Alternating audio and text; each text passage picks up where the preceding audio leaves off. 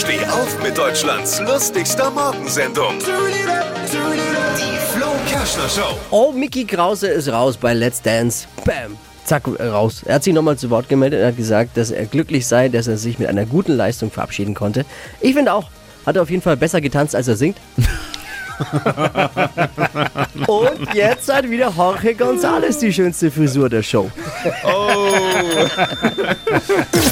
Alle Gags von Flo Kerschner in einem Podcast. Jetzt neu, bereit zum Nachhören. Flo's Gags des Tages. Klick Hitradio N1.de.